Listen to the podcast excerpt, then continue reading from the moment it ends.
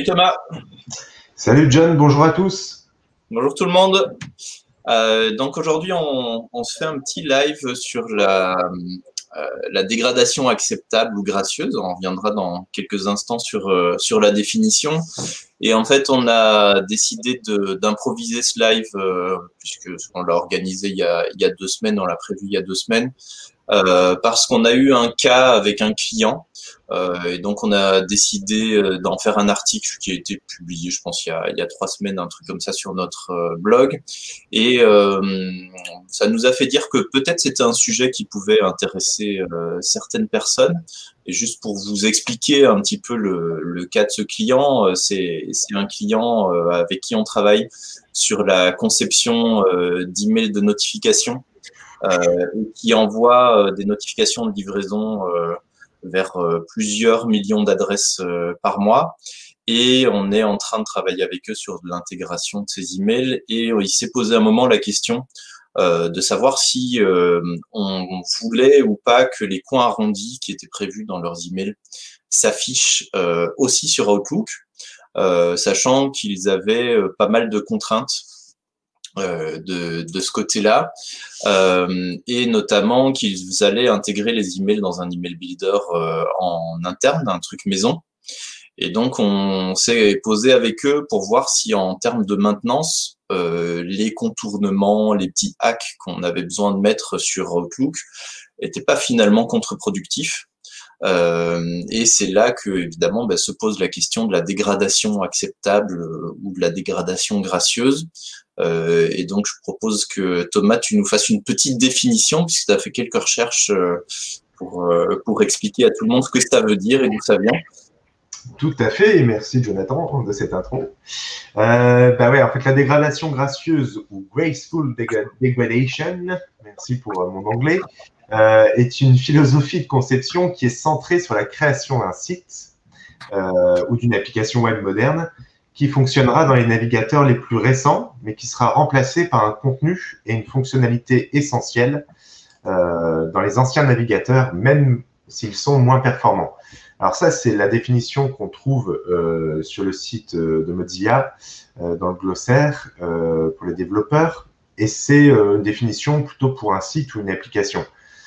Pour l'email, c'est un peu le même principe, mais on va partir sur la vraiment pour moi, le sens littéral des mots euh, dégradation et gracieuse. Parce que pour moi, dégradation, c'est finalement le fait d'être euh, abîmé ou altéré. Donc parfois de manière euh, progressive, hein, c'est pas direct. Et gracieuse, bah, normalement, c'est quelque chose qui a de la grâce ou du charme. C'est très mignon.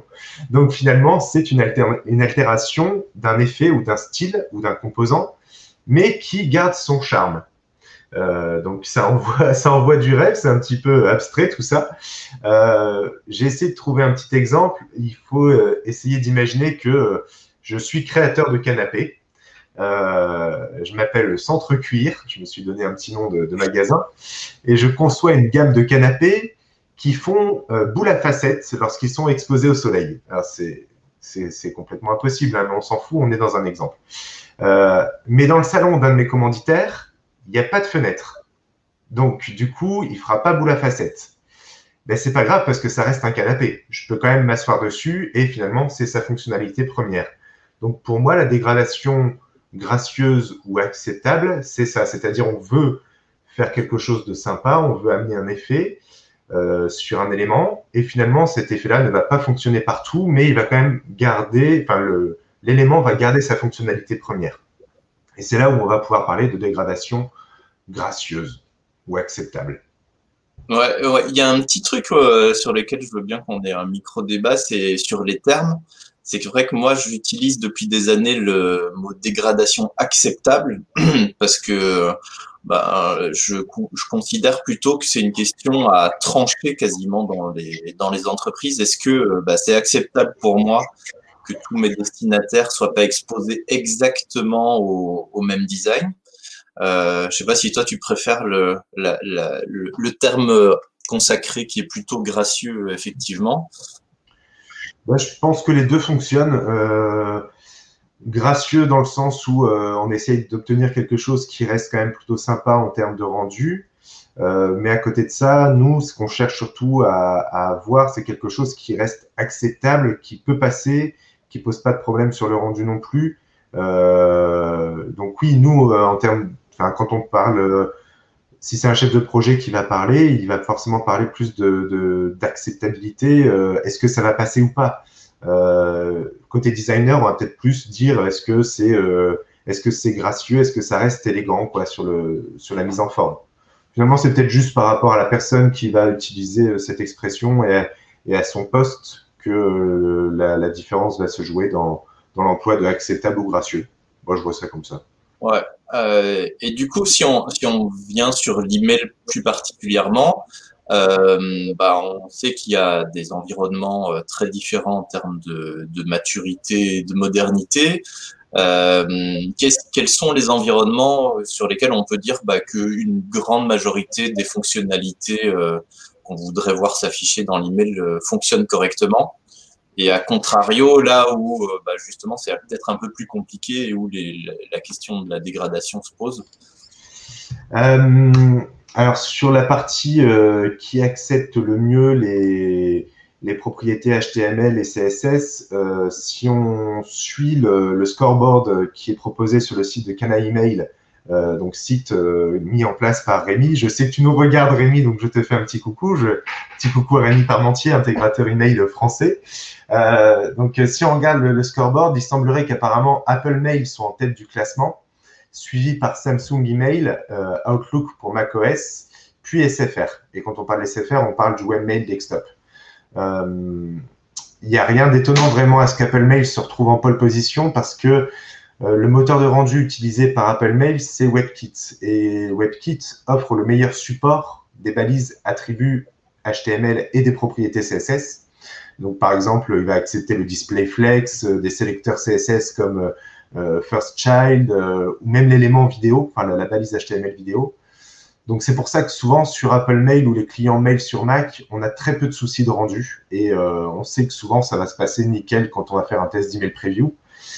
A contrario, ceux qui acceptent le moins euh, ou qui posent le plus de problèmes sur euh, l'interprétation des balises HTML, des attributs et des propriétés CSS, selon le scoreboard de Kana Email, ça serait euh, Mozilla Thunderbird en dernière position sur Windows, ce qui est assez étonnant, mais enfin, là je vais m'expliquer pourquoi, mais je pense que c'est parce que euh, Thunderbird, il n'y a pas eu énormément de fonctionnalités peut-être de tester encore dessus, en tout cas sur Kana Email. Donc pour l'instant, il se retrouve en bas du classement parce que finalement, Thunderbird, moi, quand je l'ai chez moi euh, et que je me fais des BAT sur, ce client mail-là, la plupart du temps, ça se passe très bien et il a des très bons supports d'effets de, hover, par exemple. Euh, et j'ai jamais de soucis de rendu. Euh, mais donc voilà, je pense que c'est dû à ça. Au-dessus, on a Outlook pour Windows. Donc là, il n'y a pas trop de, de surprises. Hein. Euh, et Outlook pour Windows 10 Mail. Et encore au-dessus, on a Gmail pour iOS et Gmail pour Android. Donc voilà, ça, ça serait en gros le, top 5, euh, enfin le, je sais pas comment on dit quand c'est l'inverse, quand c'est pas le top 5, mais le top 5 des clients mail qui acceptent le moins euh, les, Le classement par le bas. Voilà, le classement par le bas, tout à fait. euh... Et pire interprétation. Et du coup, une fois que, que ça c'est dit, euh, sur quelle fonctionnalité euh, de design et d'ergonomie on va avoir le plus de problèmes et plus de, le plus de cas de, dégradation euh, quand on fait nos emails Ouais, tu l'as déjà cité, hein, pour moi, la principale, ça reste le border radius, par exemple, qu'on rencontre très régulièrement. En fait, les, les les propriétés ou les effets sur lesquels on va avoir euh, cette problématique de dégradation gracieuse, c'est finalement des propriétés courantes et qui ne cassent rien lorsqu'elles ne sont pas supportées. C'est ça qu'il faut retenir. Si ça marche pas, il y a quand même toujours la fonctionnalité qui reste présente. Enfin, il y a toujours l'élément qui reste présent et qui s'affiche correctement. Pas forcément comme on l'aurait voulu, mais euh, encore une fois sur quelque chose de gracieux. Donc le border radius et les coins arrondis en font partie parce que la question qu'il faut se poser, c'est est-ce un crime si euh, des coins arrondis conçus en CSS HTML avec la propriété border radius ne s'affichent pas partout et qu'à la place on a des coins à angle, droit? Euh, j'avais prévu une petite blague par rapport à ça, c'est qu'on n'est pas chez Ikea, on n'a pas des enfants qui jouent autour du bouton, Donc avoir des coins à, angle droit, c'est pas forcément un problème, quoi. Tout va bien. Euh, après, on a les effets de survol. Donc le, survol, ça va être rendu possible grâce au sélecteur Over. Par exemple, sur un bouton, on voudrait changer la couleur de fond du bouton au survol. Bah, tant que le call to action s'affiche correctement et qu'il est conçu en HTML, CSS pour un affichage immédiat, donc que c'est pas une image qu'il faudra télécharger, j'ai envie de dire que le, taf est là, le, taf est fait. Quoi. Euh, ensuite, il y a les typos particulières euh, ou euh, non web safe. Donc, par exemple, les Google Fonts. Si de la Roboto est remplacée par de l'Arial, en soi, c'est pas grave, grave. par, contre, quand il y a une typo sans empattement qui est remplacée par une typo avec empattement, comme sur Outlook par exemple, qui va remplacer de la Roboto par de la Times, Là, ça devient plus gênant parce que le rendu n'est plus du tout le même. Donc là, enfin, heureusement, il existe des, correctifs pour euh, résoudre ce bug-là. Mais euh, là, c'est euh, typiquement un effet de dégradation qui n'est pas gracieux. Mais heureusement, on peut le, on peut le régler. J'ai aussi inclus là-dedans les, les, GIFs animés, parce que finalement, même si le GIF animé est bloqué sur son premier état sur Outlook, bah, rien ne nous empêche de contourner le problème en prévoyant un, premier état à 0 millisecondes et que dans ce, premier état, on ait toutes les informations essentielles à la compréhension du visuel ou du message. Et puis après, il y a aussi bah, des propriétés CSS, comme par exemple le later spacing. Un later spacing négatif ou euh, supérieur à 0, euh, s'il ne fonctionne pas ou s'il n'est pas interprété par un client mail, c'est pas dramatique, le texte va toujours s'afficher. C'est juste qu'on n'aura pas l'effet design qu'on souhaitait. Alors, il y en a d'autres, hein, mais voilà, pour l'instant, c'est euh, pour moi les plus courantes euh, qu'on qu du, coup, euh, dans les exemples qui sont là, on parle quasiment euh, en écrasante majorité d'Outlook.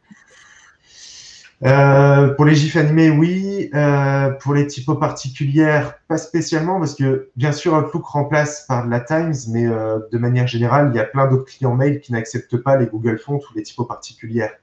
le truc, c'est que les autres acceptent les typos de secours, les familles de typos qui sont définies derrière. Quand on met une font family, on met par exemple font family Roboto et ensuite on va rajouter Arial, Helvetica, sans sérif pour dire que si la Roboto n'est pas présente, alors on va avoir de l'Arial. Si c'est pas de l'Arial, alors l'Helvetica. Si c'est pas de l'Helvetica, ça sera une famille de typos, enfin une typo de la famille sans sérif. Donc euh, les autres sont quand même concernés, mais pas. ça reste une dégradation gracieuse pour le coup contrairement à Outlook. Les effets de survol, c'est pareil, hein, ils ne fonctionnent pas partout. Donc, il n'y a pas que Outlook qui est, concerné. Et les borders radius, je pense que pour le coup, il est quasiment supporté partout, sauf sur Outlook. Donc, effectivement, là, ouais, ça, concerne un peu plus Outlook. Et euh, pour, pour, creuser quand même encore un tout petit peu sur Outlook, et euh, justement, c'est exactement le cas de notre, euh, de notre point de départ avec l'article qu'on a publié. Euh, il existe quand même des hacks pour toute une série de, de, de, ces points, pas pour tous, mais pour une bonne partie. Euh, et du coup, que, pourquoi dans certains cas on peut s'empêcher euh, d'utiliser ces, euh, ces contournements euh, pour, pour arriver à nos fins? Ouais. Vas-y, je te laisse finir ta question, excuse-moi. Non, non, euh, la question était presque terminée, donc je peux y aller. Ok, ok. Euh, bah, en fait, je pense que parfois, c'est euh, c'est cool de chercher à mettre en place des hacks quand on a le temps de le faire et qu'on a l'opportunité de faire de la R&D et de chercher des solutions. le problème, c'est qu'on arrive parfois à, à, vouloir cumuler des hacks qui sont pas tous justement faisables ou cumulables.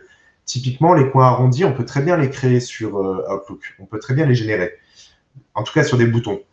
Euh, le problème, c'est que ça demande, par exemple, de passer par du VML. Le, VML, c'est un langage, euh, c'est un langage particulier. Et la problématique, c'est que le VML ne peut pas être imbriqué dans du VML. Donc, si on prend un bouton un coin arrondi qui sera dans un, dans un élément, qui sera dans un bloc où on pourrait avoir, par exemple, une image de fond, et que cette image de fond, on veut qu'elle passe sur Outlook, on va être obligé de passer aussi par du VML. Donc, on ne peut pas imbriquer le VML du, coin, enfin, du, bouton à coin arrondi dans le VML qui permettra à l'image de fond de bien s'afficher. Sinon, ça va, ça va péter tout l'email. Donc voilà, c'est le genre de problématique qu'on va rencontrer. Euh, après, on va chercher, enfin, si on va, si on reste sur l'exemple des coins arrondis, sur l'article que tu as rédigé, on voit qu'il y a eu plein de solutions proposées aussi bien dans l'article que dans les commentaires. C'est-à-dire qu'on a pensé à faire euh, le bloc euh, qui avait des coins arrondis avec du VML, mais le problème c'est que comme il y avait deux coins arrondis, un en haut à gauche, un en bas, en haut à droite, mais pas en bas, bah, ça, posait une problématique avec euh, le arc size où on peut juste définir un, pourcentage et donc on ne peut pas dissocier les différents angles. On peut peut-être le faire, hein, j'ai peut-être, enfin voilà, moi j'ai pas forcément les compétences techniques et le temps pour creuser assez par rapport à ça. Il y a eu d'autres solutions qui ont été proposées qui étaient de créer euh, quatre cellules avec euh, du VML à l'intérieur pour générer ces coins arrondis aussi, et donc de faire des choses, de créer les, coins arrondis en VML, mais dissocier du bloc. Euh, nous, on est parti sur aussi l'hypothèse de faire des coins arrondis en images, qui seraient juste quatre petites images à l'intérieur du bloc. Mais le problème, c'est que du coup, ça fait des effets bizarres, enfin, ça fait des, rendus bizarres en dark mode parce que forcément on a des images et qu'à côté on a une, couleur de fond sur l'ensemble du bloc. Donc le dark mode ne génère pas la même chose sur le terme, sur le rendu. Euh, c'est là qu'on voit que voilà, quand on veut régler des problèmes qui semblent plutôt simples, on se complique un peu la vie parfois, alors qu'on pourrait juste se dire, bah, est-ce que c'est vraiment impératif d'avoir ces coins arrondis? Est-ce qu'on peut pas faire l'impasse dessus? Euh, et c'est là où je pense qu'il faut se poser la question de la cible aussi, de savoir si finalement est-ce que la cible aura l'opportunité d'avoir des coins arrondis qui ne vont pas s'afficher? Enfin, est-ce que ça va s'afficher correctement selon les clients mail que, la cible utilise? C'est toutes ces questions-là qu'il faut se poser en amont aussi. Ouais. Euh, pour ajouter de l'eau un peu à ce moulin-là, euh, la raison pour laquelle on a vraiment poussé à ne pas utiliser du tout de hack sur, euh, sur ces emails, c'est que c'était des emails transactionnels qui étaient censés tourner euh, pendant des mois, qui sait peut-être des années, et qu'il y a clairement une question de maintenance quand on utilise des techniques un peu alternatives. si on fait un email one-shot, bah, en gros, dans deux jours, plus personne n'en entendra parler, plus personne va aller l'ouvrir alors que là, on doit avoir quelque chose qui tient la route pendant de nombreux mois. Et, euh, c'est là où euh, il faut aussi peser le pour et le contre. Il y a, une question de Fanny et il y a Françoise qui, qui veut aussi qu'on y apporte une réponse et qui est euh, existe-t-il un dashboard similaire sur l'utilisation des emails clients en entreprise? On a l'impression que si on a Windows, on a d'office Outlook et, et c'est ce qui est le moins bien supporté. Euh, donc en fait le tableau qu'on a vu tout à l'heure c'est pas euh, un tableau qui est lié à l'usage des différents euh, environnements d'ouverture des emails, webmail, client mail, etc. C'est vraiment un tableau qui classe le support des fonctionnalités HTML dans les différents clients mail. Donc c'est absolument pas une question d'usage. Et au final, pour répondre à la question, euh, il suffit de, de traquer correctement vos messages. Alors dans toutes les plateformes d'envoi, vous avez des statistiques sur les environnements d'ouverture qui sont plus ou moins complètes en fonction des cas. Euh, et si jamais malheureusement vous avez assez peu de chiffres dans votre euh, plateforme de gestion de campagne, euh, il ne faut pas hésiter, de, même de manière ponctuelle, à faire un test avec Litmus et, ou Emailonacid qui propose des petits pixels de tracking à placer dans vos emails et qui permettent d'avoir une vue très très précise sur les environnements d'ouverture alors mobile desktop, mais aussi quel client mail, et surtout dans, dans le cas notamment d'Outlook, ça vous permettra d'être capable d'avoir une idée de quelles sont les versions d'Outlook qui sont euh, utilisées par vos destinataires. Donc ça, c'est le genre de test. Alors idéalement, on devrait le faire chaque fois, mais si vous le faites euh, tous les trois ou six mois, ça vous permet d'avoir une bonne image à l'instant T des environnements d'ouverture et donc des contraintes euh, que vous devez ou pas vous mettre en termes de, de, de fonctionnalité, d'intégration HTML, euh, etc. Donc euh, voilà pour la réponse sur le sujet. il y a une autre question de, de, Pierre Génin sur le, sur le fait que bah, c'est toujours Outlook qui est dernier du classement ben oui, c'est toujours Outlook qui est dernier du classement. Alors, il y a des petits sous, euh, soubresauts vu, vu que Outlook 2019 enfin gère les GIFs animés. Euh, et il y a euh, quand même pas mal de bruit qui voudrait que euh, grâce à l'arrivée de Edge, notamment qui utilise maintenant le même moteur que Chrome, il pourrait y avoir des révolutions à venir. Mais on attend de voir parce qu'il y avait déjà eu beaucoup, beaucoup de promesses.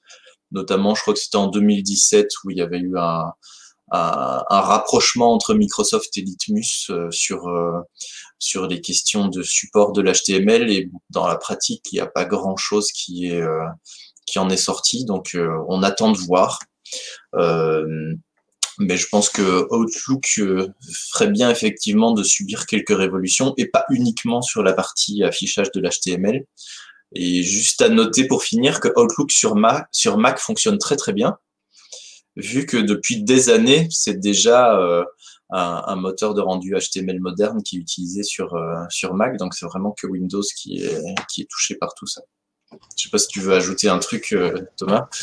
Euh, ouais, sur la première euh, question de, de Fanny, si vous n'avez pas encore eu l'occasion de faire des campagnes et que vous en êtes à votre toute première campagne et que vous n'avez aucune idée justement des clients mail majeurs que vos destinataires vont utiliser, il existe aussi le Email Client Market Share euh, de Litmus, qui est une plateforme qui permet de savoir un peu les, les pourcentages d'utilisation de tel ou tel client mail. Euh, ça permet d'avoir une bonne vue d'ensemble, même si c'est un peu biaisé parce que euh, bah, Litmus s'appuie sur ses propres shoots de campagne à eux. Donc déjà c'est américain et en plus de ça c'est pas forcément sur du B2B. Donc mais voilà ça permet d'avoir une première un premier aperçu. et pour ce que demandait Pierre, euh, pour, pour, la précision, Outlook, pour ses plus anciennes versions, utilise justement le moteur de rendu Word. Et c'est pour ça qu'il y a un gros problème et que c'est la bête noire Outlook. C'est que Word, c'est pas un moteur de rendu qui est fait pour euh, afficher des emails, ou en tout cas, c'est pas conçu pour ça. Donc, euh, c'est pose. HTML tout court d'ailleurs. pas tout à fait. Donc, c'est ce qui pose souci aujourd'hui, c'est qu'il y a une mauvaise. Enfin, l'interprétation des balises HTML, des propriétés CSS, c'est un peu compliqué sur Outlook à, cause, euh, ouais, sur à cause de ça. Du coup, pour en revenir à notre sujet initial, euh, selon toi, qu'est-ce qui, euh, qu'est-ce qui doit nous permettre de définir la limite? Sur quels critères on doit se baser pour se dire, bah, ça, on essaye que le support soit universel ou tel autre élément de design, euh, bah, on peut faire une croix dessus et s'en passer dans certains cas. Euh, qu'est-ce que tu peux en dire euh? Ben, Je pense que la limite, finalement, c'est celle que tout chef de projet ou tout designer ne sera pas prêt à dépasser. Et, elle dépend finalement de chaque cas de figure. quand un simple coin arrondi ne semble pas être un impératif de design en soi, euh, il peut être malgré tout partie intégrante de la charte graphique d'une marque.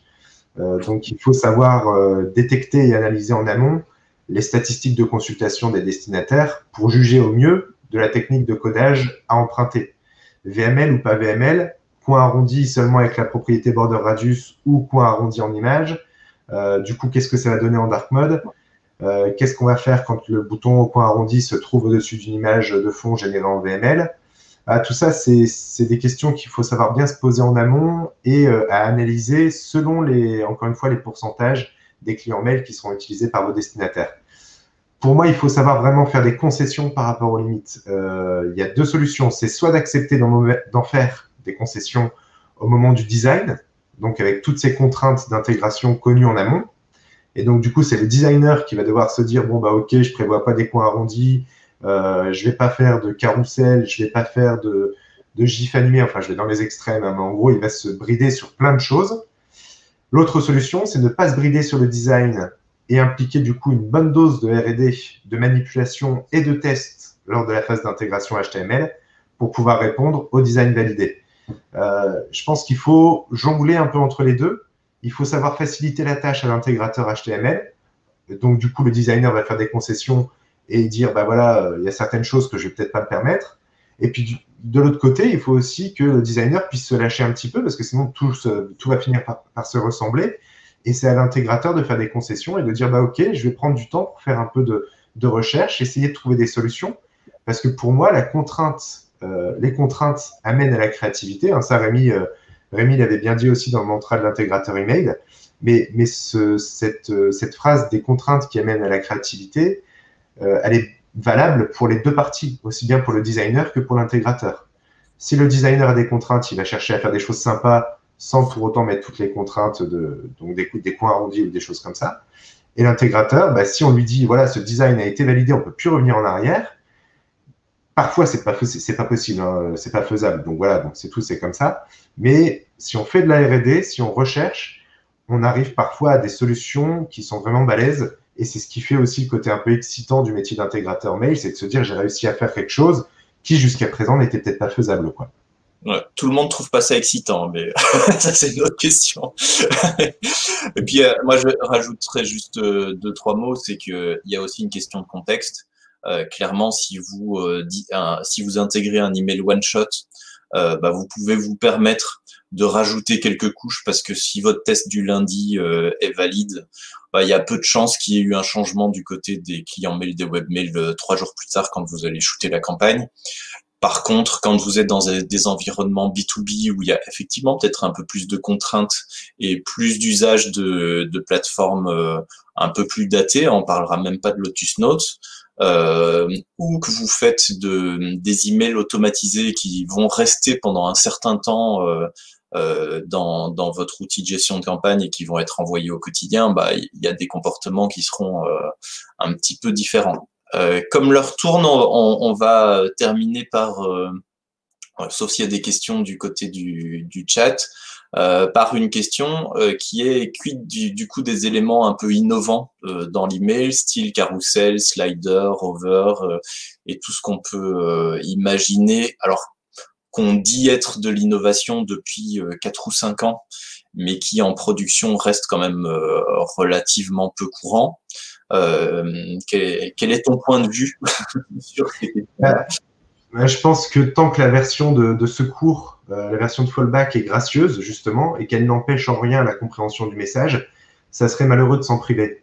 Euh, encore une fois, ce type d'innovation, il doit prendre en considération le pourcentage de destinataires final qui aura accès à ce type d'innovation, hein, parce que faire un carrousel pour juste 1% des destinataires chez qui ça va bien s'afficher, est-ce que ça vaut le coup? euh, Si oui, en plus, est-ce que, enfin, du coup, est-ce que ça sera au détriment des autres? Donc, il faut bien faire attention à la, version de secours. On a par exemple vu des générateurs de carrousel euh, qui ont été créés par des boîtes US euh, qui échouaient lamentablement sur le rendu sur orange.fr où rien du tout ne s'affichait. Il n'y avait même pas de version de secours. On avait juste un gros espace blanc. Donc, du coup, le contenu et l'ergonomie de l'email vraiment prennent un coup quand c'est comme ça. Il n'y a plus de sens. Donc euh, voilà, il faut, il faut se poser la question. On a déjà fait des tests comme ça où, euh, par exemple, on a un carrousel, on avait fait un email pour 10 heures, où on a un carrousel avec trois euh, pochettes d'albums et ces trois pochettes défilent vers la gauche et on a trois autres qui viennent.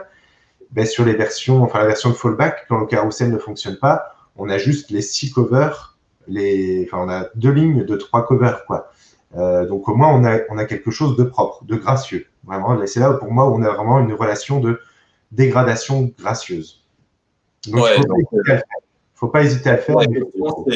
c'est aussi celle de la rentabilité, c'est est-ce que le, le nombre euh, d'heures additionnelles euh, qui vont être utilisées pour développer, pour tester, vaut le coup par rapport à l'audience qui va vraiment voir s'afficher la, la version euh, avec toutes les fonctionnalités qu'on aura voulu mettre dedans.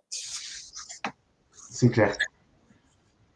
Parfait. Bon, bah, écoutez, j'espère que ça vous aura intéressé. Euh, on essaye de faire des lives avec le moins de slides possible. Là, vous avez vu, on a plutôt tenu le défi à, 100%. Euh, on, pour ceux qui sont arrivés en retard, euh, ben, le live il sera disponible en replay euh, quelques secondes après l'arrêt, donc il suffira de rafraîchir votre page YouTube pour que ça fonctionne. On va essayer aussi assez rapidement de publier euh, la version sonore euh, du, de ce live euh, sur les différents réseaux de podcasts. Donc, vous pouvez vous inscrire à nos podcasts sur Spotify, sur Deezer, sur Apple Podcast et depuis peu sur Google Podcast aussi. Et la semaine prochaine, on se fait un live avec Simon Bressier de Sending Blue et Florent Destor de Selligent sur les dernières actus des livrabilités.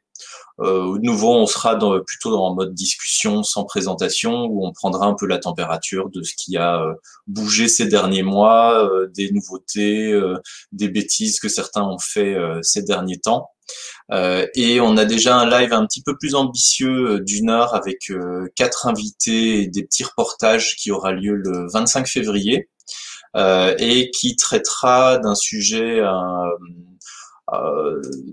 un peu plus futuriste entre guillemets, même si on espère que dans quelques mois ça pourra ça pourra se faire, qui est euh, l'usage de l'IA dans la rédaction des contenus marketing. Donc ça, ce sera le 25 février. Et de toute façon, n'hésitez pas à venir vous inscrire à notre newsletter pour ceux qui ne le sont pas, comme ça vous serez prévenus de tous ces événements. Voilà, merci beaucoup Thomas. Euh, je peux ajouter un dernier point, John, rapidement.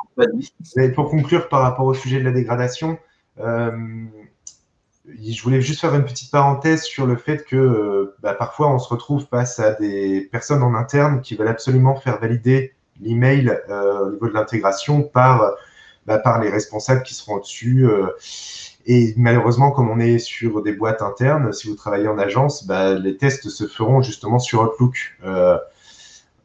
Donc, quand on connaît encore une fois les contraintes qu'impose Outlook, euh, c'est compliqué en fait. On veut proposer des choses sympas et puis finalement, quand c'est fait en HTML, c'est pas validé en interne parce que ça passe pas partout. Alors que finalement, la cible finale, elle utilise peut-être pas du tout Outlook. Pour moi, encore une fois, je vais reprendre l'exemple des canapés. Hein. Je crée des canapés. Mon voisin m'en commande un de 16 mètres de long. C'est son choix parce qu'il a un salon qui va avec. Euh, si pour voir ce que ça donne, je veux mettre ce canapé dans mon salon, mais que mon salon il fait que 7 mètres de long, quelque part, il va y avoir un problème. Pour autant, je ne vais pas demander à mon équipe de changer la configuration ou la longueur du canapé. Ça reste le choix du client final. Donc, je le laisse en 16 mètres de long et il passe chez mon client. C'est tout ce qui compte. Voilà, parenthèse refermée. Bon, sur ces beaux mots, merci beaucoup et passez tous une bonne journée. À bientôt. Bonne journée. À bientôt. Ciao.